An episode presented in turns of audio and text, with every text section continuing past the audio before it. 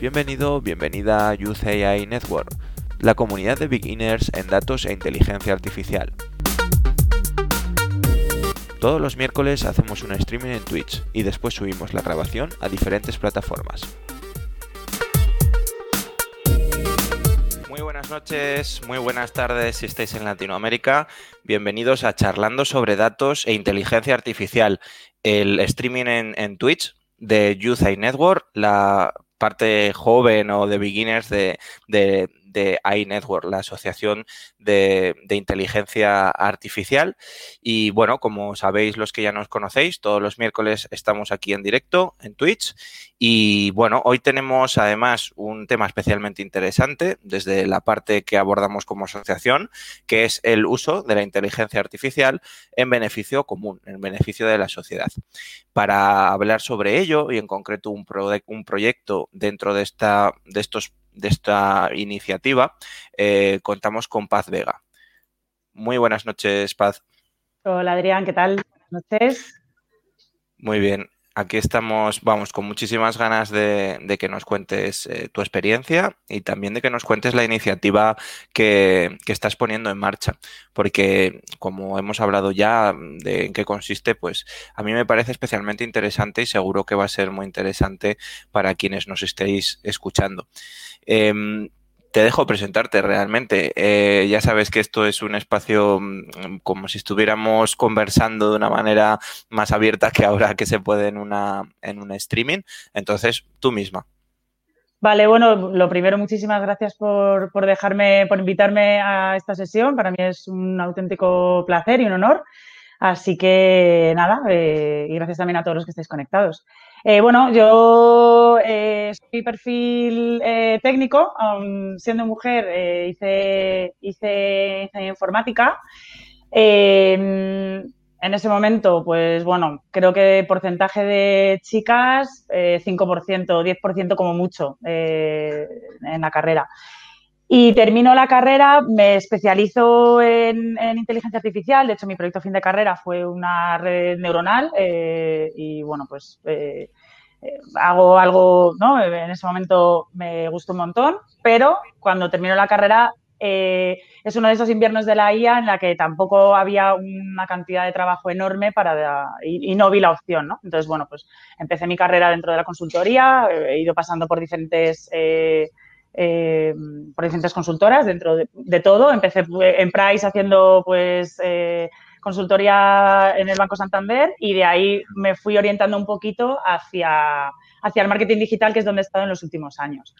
Es verdad que en paralelo, eh, por aquello de que echaba un poco de menos el mundo técnico, sí que he estado como freelance, pues empecé hace pues siete años ahora, ahora ya, monté un sistema de detección de fraude que, bueno, pues mm, me valía un poco, lo monté eh, en, mi casa en mi tiempo libre, digamos, pues por las noches y fines de semana y sí que me ha ido valiendo para seguir, digamos, siempre con un pie dentro, ¿no? De la parte técnica. Muy interesante. Eh, entonces, bueno, he ido como eh, a la vez, eh, en el mundo laboral, digamos, profesional, oficial dentro de la, de la empresa, pues no me he dedicado a lo mejor a, nada muy técnico, pero sí que he tenido un pie dentro de la parte técnica eh, con, este proyecto que a día de hoy, de hecho, sigue, sigue en producción, vaya. Bueno, y tienes un background técnico clarísimo, eso desde luego. Sí, de hecho, bueno, ahora, ¿no? Cuando hay veces que hablo que digo, bueno, yo nunca me defino como un perfil técnico y es verdad que, que luego me viene, pues, ¿no? Con quien estás hablando y te dice, no, hombre, a ver, a mí, pues hay gente que te viene, eh, ¿no? Que es de ADE o gente, o periodistas o muchos, muchos tipos de perfiles que, han aprendido a programar y que hacen y, que hacen cosas técnicas y que sí que te dicen que son técnicos. Digo, bueno, eh, eh, es verdad que yo también soy técnico, lo que pasa es que, eh, bueno, pues estoy en medio, ¿no? Entre, entre la parte técnica y la parte también de estrategia, más de negocio. Sí, bueno, es muy interesante. De hecho, aquí con los invitados que hemos tenido, pues como, como tú decías hace un momentito, eh, ha, habido gente, filólogos, eh, hemos hablado con historiadores de arte que, que, luego se han reconvertido porque es un sector pues que afortunadamente hay muchas oportunidades y además oportunidades muy interesantes. Entonces, vaya, o sea, a mí precisamente ese perfil me parece muy interesante, este perfil híbrido, porque permite, bueno, pues a veces esa visión a lo mejor excesivamente rígida que cierto perfil técnico pueda tener, pues verlo de otra manera, ¿no? Como más eh, ver también la perspectiva de negocio, porque tú habrás tenido mucha experiencia eh, relacionado con esto, ¿no? Sí, sobre todo el entendernos, ¿no? El, eh, yo a lo mejor, a mí me gusta bajar al barro, pero ya te digo, ¿no? Como que me ha valido eh, mi, proyecto personal, eh, el sistema este de detección de fraude, me vale para bajar al barro. Yo luego, a lo mejor en el día a día, no bajo tanto al barro, pero sí que sé pedir a, a un equipo técnico, sé cómo pedir algo técnico, porque aunque yo no lo esté haciendo en el día a día, eh, bueno, pues al final sí que tengo el conocimiento, ¿no? Y, del, y, también al revés, también hay veces que el equipo técnico necesita, por la parte de negocio no se entiende, ¿no? Cuáles son los problemas o cuáles son, yo creo que cualquier persona que se dedique a esto, pues eh, le sonará familiar el, que te des una estimación y te digan, pero tanto, no, no, hombre, la mitad. No, eh, es que las cosas técnicas requieren un tiempo, hay delays, hay, bueno, entonces el, el, estar en a medio camino entre los dos, pues pues bueno, me está ayudando, me está ayudando bastante para entender a las dos partes. Genial. Mm. Sí, porque vamos, eso además la experiencia como freelance pues también aporta mucho y esta parte que has estado más conectada con lo técnico. Em, bueno, no sé si nos quieres contar un poco más sobre tu experiencia, hablamos sobre el proyecto que estás poniendo en marcha, lo que tú prefieras. Sí, mira, sobre todo porque bueno, es verdad que no, yo eh, estaba en la parte de marketing digital eh, hace un par de años sí que veo que empieza a florecer un poco todo el tema de la, inteligencia artificial, pues ya, ¿no? Por aquello de, la capacidad de cómputo que empieza a ver tan gigantesca, todo el tema de Big Data y demás. Eh, y digo, joder, voy a intentar, ¿no? Volver, voy a ver cómo puedo reciclar un poco mi, más que reciclar, reorientar un poco mi perfil y, bueno, algo que yo en su momento lo vi como un imposible, pues, pues ¿por qué, ¿por qué va a ser tan imposible, ¿no? Eh, la forma más fácil que yo vi fue meterme, bueno, yo trabajaba eh, mucho con, Google como partner, eh, conocía las herramientas y demás por la parte de analítica web y veo una oportunidad entrando por la parte de Google Cloud, que al final pues tienen para análisis de datos, tienen muchas herramientas y tienen toda una parte de inteligencia artificial desde herramientas para, utilizar de una forma más sencillita hasta, hasta herramientas para hacer, vamos, desplegar eh, proyectos súper chulos. Y, nada, pues me reciclo, vamos, he decidido apostar, me certifico de como Data Engineer, hace eso hace como un par de años, y el año pasado decidí ya mm, hacerlo bien, meterme en un programa de inteligencia artificial, que es un poco a raíz de este, de, este curso en el que sale el proyecto este que, os cuento ahora. Entonces ha sido un poco ¿no? el, el reciclarme, el decir, oye, vamos ya por todas.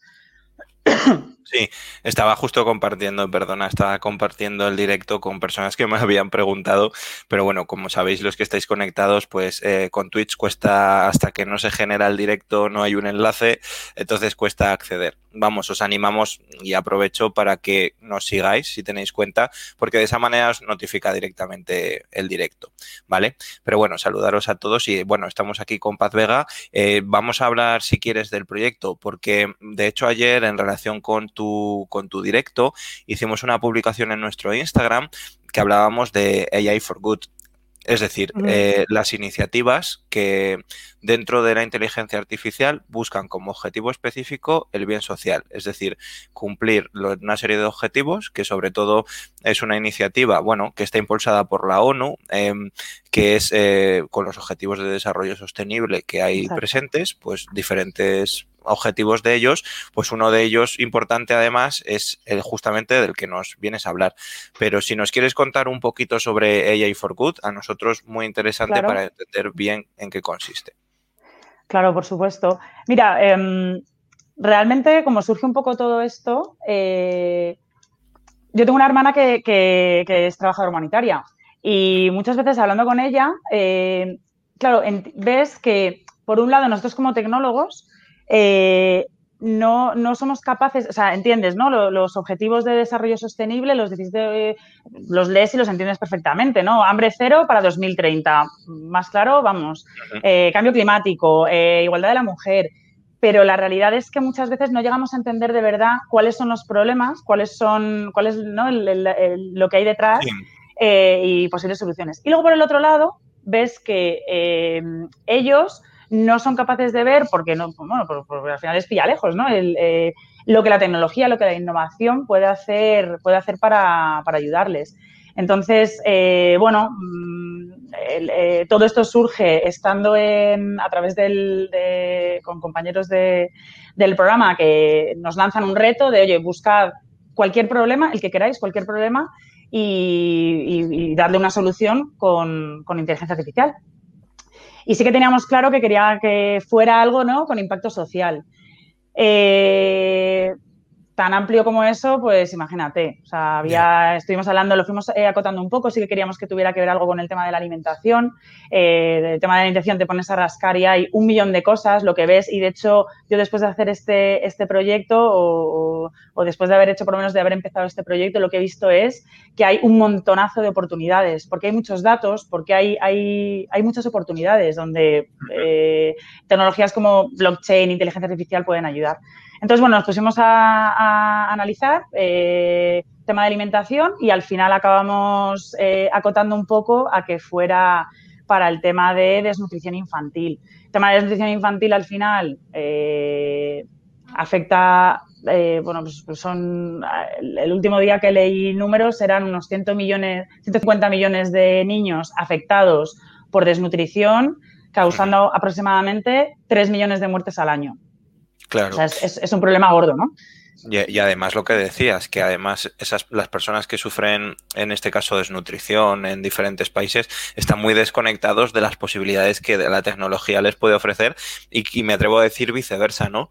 Que nosotros muchas veces somos conscientes, pero tampoco estamos conectados con las necesidades que hay en estos países incluso estás conectado con la necesidad, pero no entiendes de verdad. Eh, o sea, nosotros cuando nos pusimos a leer el tema de la desnutrición y ves y dices, vale, espérate, ¿cómo se ah, el problema es la detección temprana, porque la diferencia entre que tú puedas detectar o no detectar eh, con, cierto margen eh, ya va a ser o sea, va a tener muchísimo impacto. La forma en la que a día de hoy se está haciendo, eso para, para mucha gente, bueno, para, para gente como nosotros al final, pues a lo mejor es bastante desconocido. Es verdad y tengo que decir que, por supuesto, eh, hay, hay, hay, organizaciones grandes que sí que están haciendo y, de hecho cada vez más ves, eh, pues no sé, UNICEF, agencias de la ONU que tienen departamentos enormes, importantísimos haciendo proyectos. Pero, pero bueno, es verdad que hay tanto que hacer que, hay trabajo para todos y hay proyectos para todos. Sí, de hecho, pues haciendo la publicación que pusimos ayer en Instagram, hay mm, financiación también de que hay un interés real por parte de la ONU y por parte de organizaciones no gubernamentales de poner en marcha estos proyectos. De hecho, yo creo que, y ahora te pediré que nos expliques más en qué consiste el proyecto, cómo se detecta de manera temprana la desnutrición, pero creo que aquí es interesante que, saquemos un debate que algunas veces hemos tenido de, bueno, la inteligencia artificial es buena o mala. Y siempre decimos depende, es decir, depende del uso para el que se haga. Y, y aquí, pues, a los que estamos en este mundo nos preocupa esa visión negativa o catastrofista que a veces se muestra sobre la inteligencia artificial como si fuera un privilegio de unos pocos que lo quieren utilizar para mantener sus privilegios. Y en cambio hay otra serie de proyectos como pueda ser este y otros tantos para detección temprana de también de, enfermedades. De hecho, en el grupo que nosotros tenemos de Network, el observatorio de, la ONU sobre eh, aplicado a AI for Good eh, justo invitaba estos días a Iker Casillas, el famoso portero de fútbol, para hablar sobre la de cómo mm, prevenir eh, eh, problemas de corazón, ¿no? que es otra finalidad de la inteligencia artificial y muy desconocida, ¿verdad? Absolutamente. Al final no es tanto la tecnología, sino quien usa la tecnología, ¿no? El, a ver, que este tipo de que este tipo de tecnologías han llegado para quedarse, creo que ah, ya a día de hoy no aplica la, pregunta. O sea, sí, ha llegado para quedarse, está ya absolutamente en nuestras vidas, en, cosas además que ni, vamos, ni nos imaginamos. Eh, vamos, es que en el móvil, yo que utilizo la aplicación de Google Fotos, eh, pues hago la búsqueda para, de fotos y estoy, estoy utilizando eh, eh, la misma tecnología de alguna manera que además utilizaría para el proyecto este, lo estoy utilizando como usuario y ni te das cuenta, ¿no? Entonces nos estamos acostumbrando además a ciertas eh, facilidades, a cierta, a cierta calidad de vida que va basada muchas veces en tecnología. Entonces, que ha venido para quedarse está claro que puede tener un buen uso, puede tener un mal uso también. Y de ahí que además es importante, ahora que ¿no? todo lo que hay, las regulaciones que está habiendo, eh, la ética, ¿no? el impacto ético que pueda haber, que también es algo que yo mm, me estoy eh, metiendo también un montón porque me interesa muchísimo, eh, el, impacto ético. ¿no? se puede utilizar con, buen, con buenos fines o con, o con malos. Está claro. De, hecho, la semana que viene, bueno, iNetwork participa en el Digital Enterprise Show, en IFEMA, en el DES. Y bueno, una de las mesas redondas que además voy a tener la suerte de poder dirigir, hablamos precisamente de esto, ¿no? De cómo los retos que supone la inteligencia artificial. Y bueno, una de las cosas que mencionaré, aunque serán los speakers los que generen la mayor parte del contenido, es esto: AI for Good en un mundo eh, buca, que se dice, ¿no? Incierto, volátil. Es decir, que tenemos que definir bien que la inteligencia artificial también aporta cosas positivas, como el proyecto que, nos, que vamos, que queremos que nos presentes y que te voy a pedir que nos cuentes a, continuación. Vale, pues eh, a ver, básicamente, bueno, lo que, lo que, lo que os decía antes, la, a día de hoy la forma de, detectar desnutrición es, se utilizan unas pulseritas eh, que se llaman MOA, que son unos brazaletes que miden el diámetro del, del niño, del bracito del niño, eh, y en base a eso, pues hay, hay, una detección de hay desnutrición si no, posible si no. Eh, ¿Qué pasa? Pues que a día de hoy este tipo de, medición pues bueno, el dato no es muy fiable, eh, llega tarde al sector, a los trabajadores eh, sanitarios o trabajadores humanitarios. Muchas veces es complicado medir la forma de, mm, bueno, pues el niño está en una zona de conflicto, ¿no? Vive o, o, tiene el personal lejos, pues es complicado. Entonces, eh, la aplicación está, pero por otro lado, y esto es importante porque eso sí que me han preguntado ¿no? cuando cuento el proyecto, la penetración del smartphone en, zonas eh, es, altísima. O sea, nos puede parecer ¿no? que, en África, en países de África no hay móvil, no hay móviles inteligentes, pero los hay. Eh, y es bastante alta la, penetración. Entonces, el proyecto así mm, como el titular gordo eh, tiene dos partes, ¿vale? Tiene la primera parte que es eh, entrenar un modelo mm, con fotos que con niños que sí que tengan desnutrición y niños que no tengan desnutrición. y ahora si queréis hablamos un poco de, ¿no? Porque esto tiene bastante chicha, pero bueno, así entrenarle y hacer una foto al niño y que pueda haber una, una, una probabilidad de el niño está sufriendo desnutrición o no. Esa sería la primera parte. Y la segunda parte es una parte de lenguaje natural en la que em, pueda generarse una conversación, digamos, en lenguaje plano, en lenguaje, vamos, lenguaje natural, eh, con, de ciertas preguntas, ¿no? De cuándo fue la última vez que eh, comió carne, cuándo fue la última, cuántas comidas hace la semana, cuántas, ¿no? entonces, que haya una mezcla, o sea, que haya una, una información también eh, directa, digamos, y ahí hacer, hacer un scoring y poder ver. Entonces, eso es un poco la idea gorda, ¿no? De, la, de la detección. Porque intuyo además que esto facilita mucho, ¿no? Porque claro, las pulseras, lo que decías, las tienen que comprar, es un dispositivo que tiene un coste aparte, se las tienen que poner a las personas, a los niños, eh, o sea, llevarlo también es un engorro para los niños y, y además pues la medición puede ser más o menos exacta, pero facilitaría mucho una foto, ¿no? Que además cualquiera con un smartphone la toma en cualquier momento.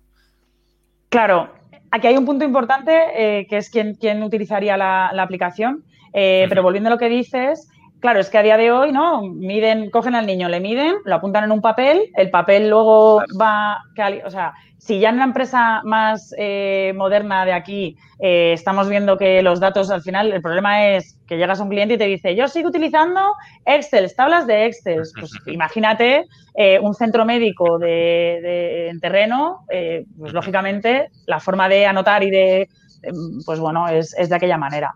Eh, sí que es importante esta aplicación, es verdad que no, se presenta como una aplicación, el uso no, no es un B2C, ¿no? no es para cualquier persona que coja y diga, pues yo voy a ver si mi hijo tiene desnutrición. Esto es súper importante que vaya siempre, que sea un proyecto que lo desplieguen eh, organizaciones, pues la ONG, una ONG que esté operando en terreno, eh, un, centro sanitario que esté, digamos, supervisando el proyecto y que la aplicación eh, la pueda tener, no tiene por qué ser personal sanitario, eso es lo bonito, que puede ser cualquier persona, pero siempre bajo supervisión del personal humanitario sanitario que haya en la zona, ¿vale? Pues a lo mejor es eh, una persona más o menos de la comunidad que, que, sepa cómo tomar la foto al niño, eh, pero eso automáticamente estaría conectado con los datos se enviarían directamente a la ONG y la ONG eh, podría estar viendo en tiempo real y no tiene que esperar a saber cómo le vienen los datos, otra vez, ¿no? Eh, la fiabilidad del dato y demás. O sea, además hay un control en tiempo real, que es algo que no había caído yo, ¿no? Porque al final, esto al final es, lo tienes al tener sensorizado, al final es un poco también como IoT, ¿no? Tienes información conectada con una base de datos que a tiempo real se actualiza y puedes tener un dashboard donde tú vas viendo la evolución y, y sabes realmente lo que hay, porque claro, lo que decías, eh, un niño en un pueblo perdido en no sé dónde, con las malas redes de comunicación que suele haber en estas zonas, pues hasta que esa información llegue, pues también habrá un, retraso, un delay de un determinado periodo. Claro, hemos, hemos tenido en cuenta dos cosas. Eh, y es el tema de la conectividad, porque de hecho la parte de las fotos no tiene por qué tener internet del móvil para funcionar. O sea, está claro que, que, en algún momento va a tener que, tener internet para enviar, pero en el momento de la predicción, digamos, eh, la predicción la haría, el modelo estaría desplegado en el dispositivo y, no tiene que tener internet. o sea, que no, tiene, tampoco es importante que sea tiempo real, o sea, que, sea en streaming eh, está bien, pero tampoco es lo más importante. Con que haya a lo mejor un en batch una vez al día valdría, pero por lo menos eh, los trabajadores que tienen desplegado el proyecto allí pueden tener una vez al día, una vez cada dos días, sí que pueden tener información, pueden hacer un seguimiento del niño mucho mayor. Eso es, eso es, importante. Y luego la segunda parte, la que esa, bueno, es fase 2, o sea, de momento vamos a empezar a, centrarnos, la idea es empezar con un MVP eh, para la parte esta que estamos hablando de las fotos. La segunda parte, que es la parte de lenguaje natural, también la idea es que se puedan hacer recomendaciones, eh, o sea, captar información del niño que es declarativa, ¿no? Es mm, eh, si el niño en la foto me ha dicho la probabilidad de desnutrición es alta y encima me está diciendo que come una vez cada dos días, ¿no? Eh, que, haya, que haya, digamos, eh, que, se complete el diagnóstico. Pero aparte de, que sirva como diagnóstico, que también valga, que sea accionable, ¿no? Que valga y, pueda decirle el centro eh, algún tip debería de cambiar en la dieta esta, en tanto en cuanto sea posible, depende del, contexto, ¿no? por ejemplo, una de las compañeras que es de Perú y es el audio, justo lo que hemos hablado antes, no pasa nada, cosas del directo. A ver, ¿se me escucha ahora? Se te oye. Vale. Soluciona. Vale. Eh, me comentaba, bueno, eh, lo que decía, una compañera es de Perú y estuvimos hablando con unos médicos de Perú. Y ellos lo que nos decían es que el problema que tenían era la altitud. Era que el acceso que tenían a pescado, por ejemplo, era muy bajo.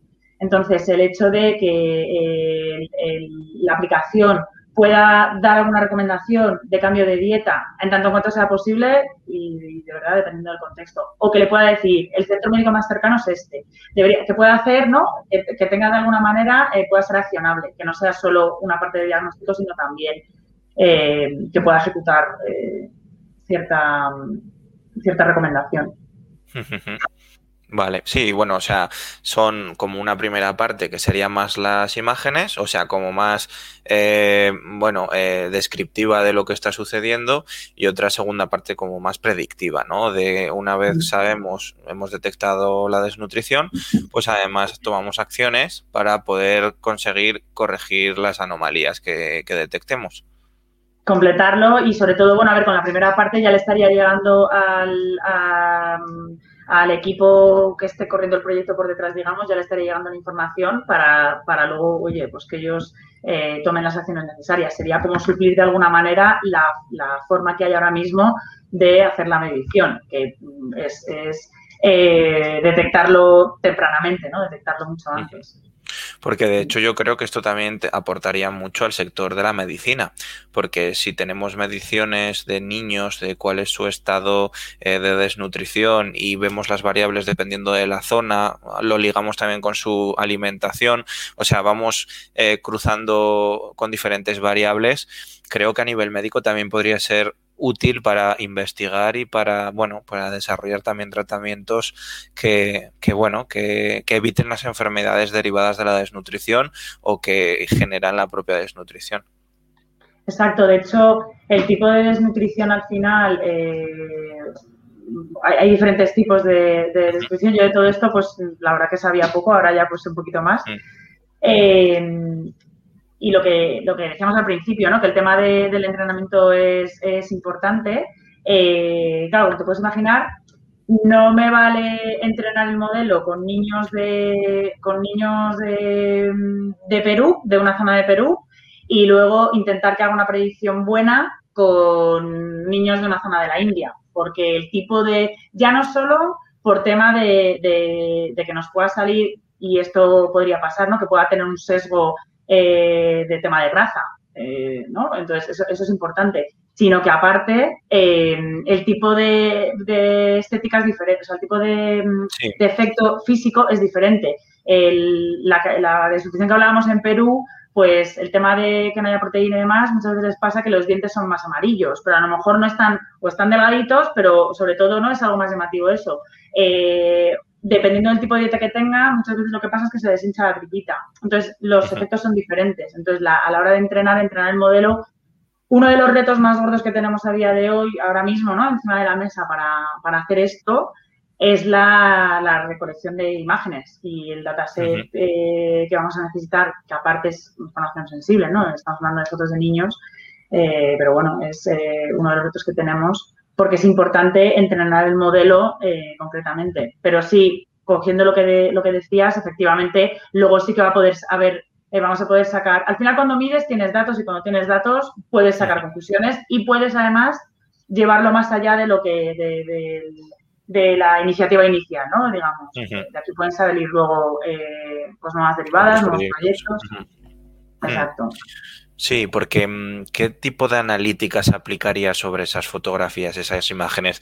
Mm, desde un aspecto más técnico, ¿no? O sea, ¿cómo conseguiríamos a nivel técnico de inteligencia artificial detectar esa desnutrición? A ver, ahora mismo nosotros el, el, el planteamiento que hemos hecho, también por, por arrancar con un, con un, producto mínimo viable y que sea el planteamiento inicial, es utilizar eh, tecnología preentrenada. Eh, el planteamiento inicial ha sido con Google, eh, se llama AutoML Vision Edge, que es tecnología de Google que viene ya preentrenada, son modelos que ya están preentrenados y lo que hacen es clasificación y tú le puedes, digamos, dar el último baño de entrenamiento con tu propio dataset. Entonces, eh, y lo que hace es clasificar. Eh, funciona de alguna manera para, ¿no? Eh, contándolo en lenguaje mmm, normal y corriente, es un poco el, yo te estoy enseñando cuando a un niño, yo le enseño, esto, esto es un perro, esto es un gato, esto es un perro, esto es un gato, y al final yo te enseño un perro y tú acabas sabiendo lo que es un perro. No te he tenido que definir, el perro tiene mm, cuatro patas, tiene tal. A base de enseñarte, has acabado aprendiendo, ¿no? Eh, entonces, la tecnología que viene preentrenada, pues es una manera de poder poner, desplegar proyectos mucho más rápido, porque al final lo único que tienes que hacer es preentrenarlos y para adelante. Eh, ahora mismo estamos viendo, porque bueno, la, propuesta inicial era con Google, que tiene además la versión de Edge para que se pueda desplegar en, modelo, en móviles y que no necesite Internet. Pero bueno, eh, Microsoft también tiene, o sea, hay, otros proveedores de tecnología que tienen, estamos viendo a ver con cuál lo haremos eh, inicialmente que luego vemos que los resultados no son del todo buenos o que merece la pena hacer algo ad hoc, pues, pues todo es ponerse, remangarse y empezar a tirar, a tirar código. Hombre, desde luego yo creo que aquí, sobre todo que los que nos estéis viendo después esta grabación también estará disponible y lo veréis, bueno, pues también yo, por la parte nuestra, hacer un llamamiento a que todas las personas que quieran aportar y contribuir en este proyecto, pues con la finalidad que tiene tan buena, pues que lo hagan y se pongan y os pongáis en contacto con Paz para que, para, bueno, para que podáis coordinar esta ayuda. Porque, y ahí en relación con esto te quería preguntar, ¿cuáles son los próximos pasos? ¿Qué objetivos tenéis? Eh, cuéntanos un poco. Sí, pues mira, ahora mismo la idea es hacer un MVP para ver también un poco eh, la acogida que tiene y ver además cuál es el funcionamiento. Mm, yo tiendo a pensar que la tecnología de la preentrenada va a ir bien, pero bueno, también hay que verlo, ¿no? Eh, de hecho, hay, un paso previo, que es también asegurarnos que vamos a conseguir fotos. Pero bueno, esto sí que hemos estado investigando y sí que, sí que es posible, eh, hay que hablar con organizaciones. Entonces, por un lado es ¿no? la parte técnica, hacer el, eh, empezar a, hacer un producto mínimo viable y poder empezar a tocar puertas a, organizaciones. Entonces, bueno, eh, ya estamos viendo más o menos alguna organización que, podría estar, que podría estar interesada, que le podría interesar, o sea, estamos todavía en el paso cero. Eh, entonces, eso por un lado. Y, luego, por otro lado, ver también vías de financiación, porque lo que decías al principio, mm, totalmente de acuerdo. Hay muchísimos, al ser al final algo, eh, o sea, esto al final cubre uno de los objetivos que tienen, eh, ¿no? que, puso la ONU ahí en 2015 cuando salió, sacó los 17 objetivos, y este cubre uno de ellos. Entonces, sí que hay fondos, entonces nos tenemos que sentar a, ver a través de dónde, ¿no? Pues incluso gobiernos, eh, ministerios de salud hablábamos, ¿no? los, médicos de, Perú pues estaban entusiasmados con, con, querer ser un piloto, pues todo es verlo. Claro, mm. sí, bueno, y muchas empresas privadas que dentro de, bueno, que también se proponen cumplir con los objetivos de desarrollo de la ONU y que una parte de su finalidad también es la responsabilidad social corporativa y que dentro del impacto que generan en las comunidades con su actividad, pues también es una manera de retornar en beneficio social, pues la inversión que ellos hacen en su propio beneficio, ¿no? Exacto. O sea, al final esto es verdad que requiere, que requiere eh, iba a decir muchas patas, ¿no? O sea, requiere, por un lado, eh, una ONG es necesaria, absolutamente necesaria, porque es quien al final va a operar eh, el proyecto, entonces sí que necesitamos a alguien que acoja eso, que no tiene por qué ser la misma que lo financie, que a lo mejor sí, pero que no tiene por qué ser la misma que lo financie. Y efectivamente, eh, la financiación para hacer lo que es el, desarrollo y el, y el, despliegue del proyecto puede venir de, la ONG, puede venir de gobierno y puede venir de empresas privadas que, como parte de RSC o eh, quieran contribuir, por supuesto. Sí, sí.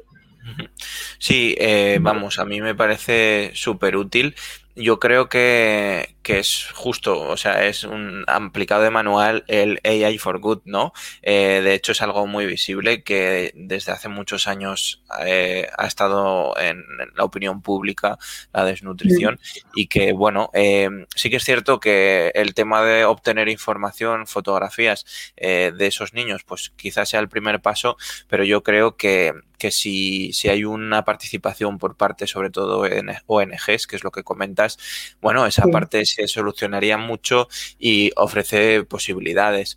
Eh, vaya, yo desde luego en el momento en el, o sea, ahora sabemos que esto está en estado inicial, ¿no?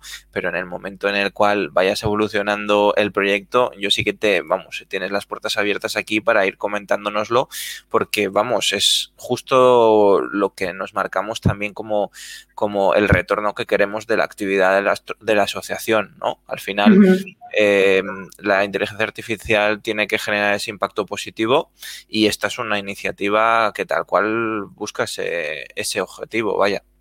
Tal cual, tal cual. O sea, de hecho yo invito a todos los que estén viéndolo ahora o vayan a ver esto, eh, ya no este proyecto en concreto, o sea, yo esto, vamos, soy, mm, estoy súper feliz con esta iniciativa eh, invito a todo el mundo a, pensar también, ¿no? Que, pues sobre todo si hay perfiles técnicos, que ya no tiene que ser inteligencia artificial, puede ser blockchain, puede ser IoT, puede ser lo que sea, ¿no? El, pensar, porque hay, de verdad que hay un, montón de oportunidades, un montón de necesidades y hay un gap entre los que conocemos de tecnología, pero que a lo mejor se nos queda un poquito lejos eh, esas necesidades y al revés. Entonces, ¿no? que de vez en cuando intentar abrir un poco la, mente y seguro que, vamos, todo el mundo encuentra algo, eh, alguna necesidad que cubrir. Sí, yo voy a animar, bueno, hay varias personas que nos han saludado en el chat, nadie de momento ha hecho una pregunta, os animo a que nos hagáis preguntas, pero mientras tanto te voy a preguntar, ¿cómo se pueden poner en contacto contigo? Eh, dejo mi mail ahora sin problema, eh, de hecho, no sé si, a ver si lo puedo... Si, si lo comentas, yo lo paso a escrito y lo ponemos ¿Vale? en Sí, sí, eh, pues paz.vega.10 arroba gmail.com y luego por, eh, vamos, yo en, LinkedIn soy bastante activa además, o sea que súper bienvenidos todos los mensajes de, con ideas, con, con financiación, con ideas de financiación, con lo que sea. O sea, esto al final eh, surge un poco como un reto dentro de ambiente académico. Y bueno, pues la verdad que tampoco, tampoco cuando lo estábamos haciendo, eh, estábamos, eh, lo estábamos haciendo con el objetivo de ponerlo en producción, aunque desde el principio, de hecho cuando lo presentamos, eh, vamos, nosotros fuimos con la estructura de costes, fuimos con todo y dijimos, esto se puede hacer. O sea, está, dentro del mundo académico, pero esto se puede hacer. Y esto cubre un, un problema real. Entonces, bueno, si al final deja de ser meramente un ejercicio académico y conseguimos que que sea algo real, eh, vamos, estupendo. Vamos a luchar por ello. Nuestro llamamiento a preguntas han tenido efecto. Tenemos una que voy a poner en pantalla, ¿vale? Y para que, para que le podamos responder. Eh, nos comentan, ¿tienen algunos resultados de la cura, sí? No, o sea, ahora mismo de momento esto es, eh, es un diseño funcional. Eh, todavía no, hemos tenido no tenemos fotos, no tenemos. ahora mismo es más eh, como quien dice una idea. Hay una arquitectura ya pintada y hay. O sea, hay una viabilidad, pero todavía no hemos podido probar nada. Vamos, es que no tenemos, estamos pendientes de crear el MVP, o sea, no tenemos ni el producto hecho todavía. Estáis eh, escuchando esto en, fase cero. sí, de hecho la idea era esa, ¿no? Eh, nosotros por parte de iNetwork ya sabes que nos parece una idea sensacional y era dar ese espacio para que fuera presentada y por eso que decirte que en, unos meses nos volveremos a ver y preguntas como esta pues seguramente ya podamos responder. Claro. Sí, por eso. Pero vamos, esto es exacto, es una fase cero, es, es, esta, es una semillita que, que desde luego con el apoyo que, que, hace falta, esto puede salir adelante y que va a ser muy interesante. Sí, totalmente. Eso esperemos, sí. Sí, no tenemos ninguna pregunta más. Hacemos llamamiento de última hora a preguntas. Eh, el tiempo que llevamos, vamos, ha dado de sobra para comentar la iniciativa y es súper interesante. De todas maneras, a los que nos veáis después eh, en, la grabación, que no sea en directo, que nos podéis ver, ya sabéis, en Twitch se queda la grabación, nos podéis ver después en YouTube, eh, lo podéis ver, seguir el podcast en Spotify, en Instagram también tenemos nuestras redes sociales. Eh, pues todos los que nos veáis después, lo que podéis hacer también es poneros en contacto con Paz, ¿vale? Si, si queréis contribuir o que queréis estar en contacto con esta iniciativa, eh, tanto en el correo electrónico que estamos poniendo aquí como también por, por algún, por, o sea, por LinkedIn, ¿vale? Eh, tenemos una nueva pregunta eh, también relacionada. ¿Tienen algún tiempo estimado para obtener el MVP?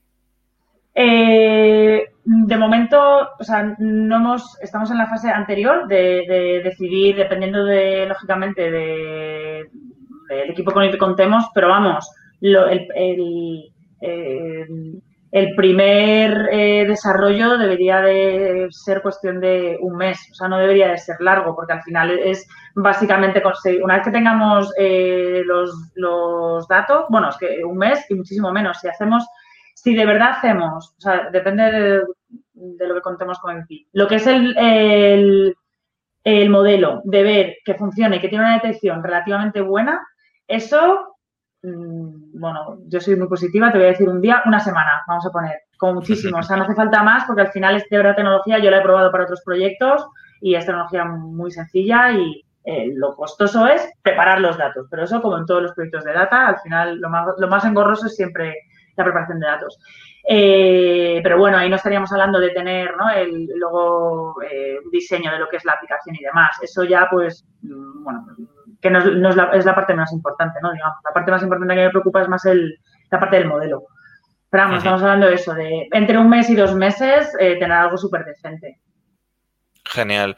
Pues vamos, yo creo que ahora sí que ya no tenemos ninguna pregunta más. Eh, tenéis un minutito eh, ahora para trasladárnoslas. Eh, vaya, yo lo dicho, yo creo que en unos meses que esto esté más maduro podemos volver a hablar y que nos comentes cómo ha evolucionado todo.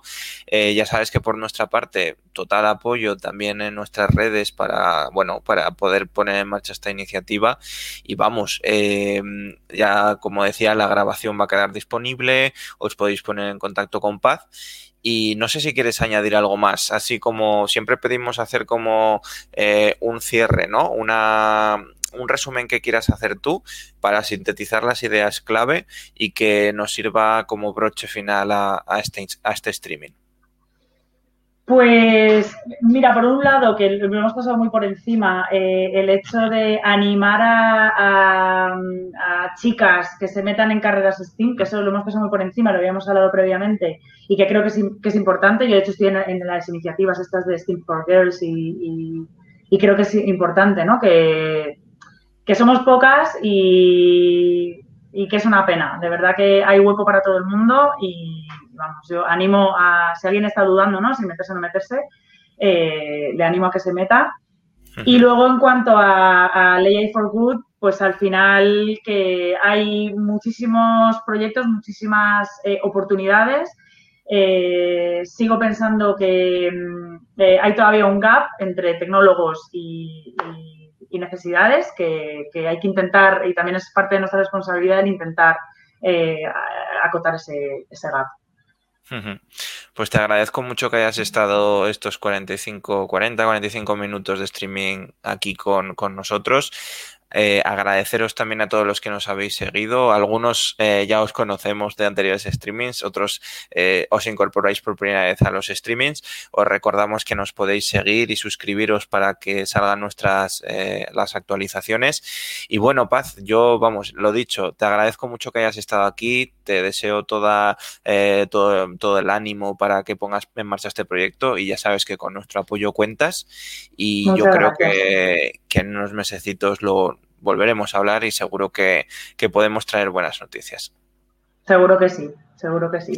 Pues nada, muchísimas gracias y nos vemos pronto, de verdad. Muchas gracias, Paz. Y gracias a todos. Buena tarde, buena noche. Hasta luego.